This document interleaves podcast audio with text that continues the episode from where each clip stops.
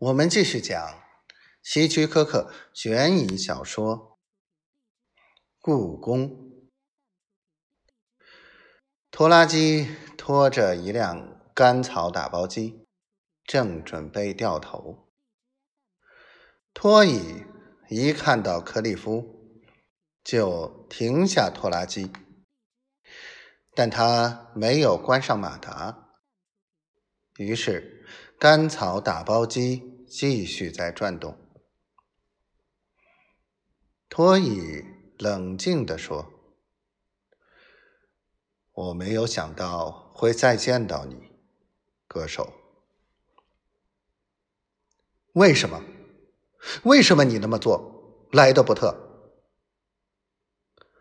为了压过拖拉机马达和打包机的轰鸣，克里夫。”不得不大声喊道：“他不想离开你了。”“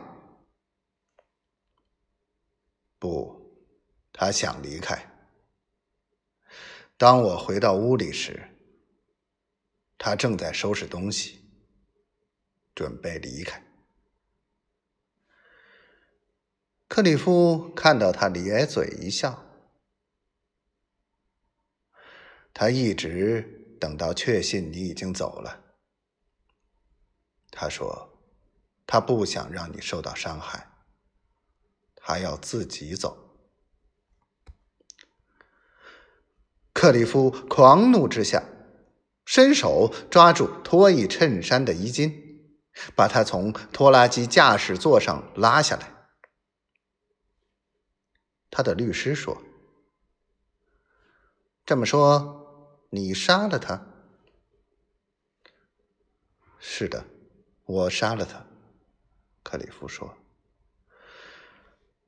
是的，我杀了他。但是尸体呢？一直没有发现尸体。警场到处找遍了。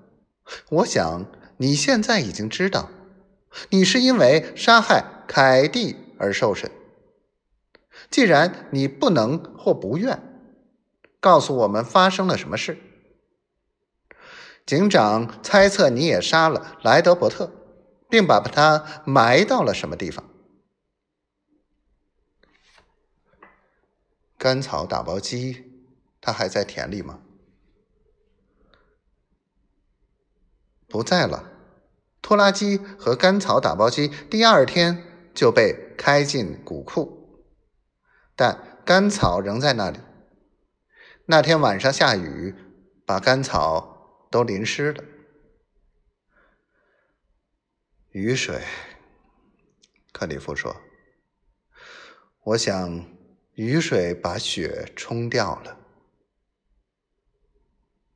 雪，你知道，莱德伯特喜欢他的机器胜过喜欢凯蒂。”克里夫毫无表情的看着他的律师。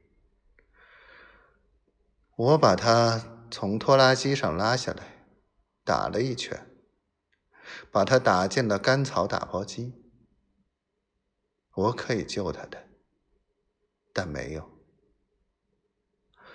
告诉警长，他会在最后两捆干草中找到托伊莱德伯特的。遗骸。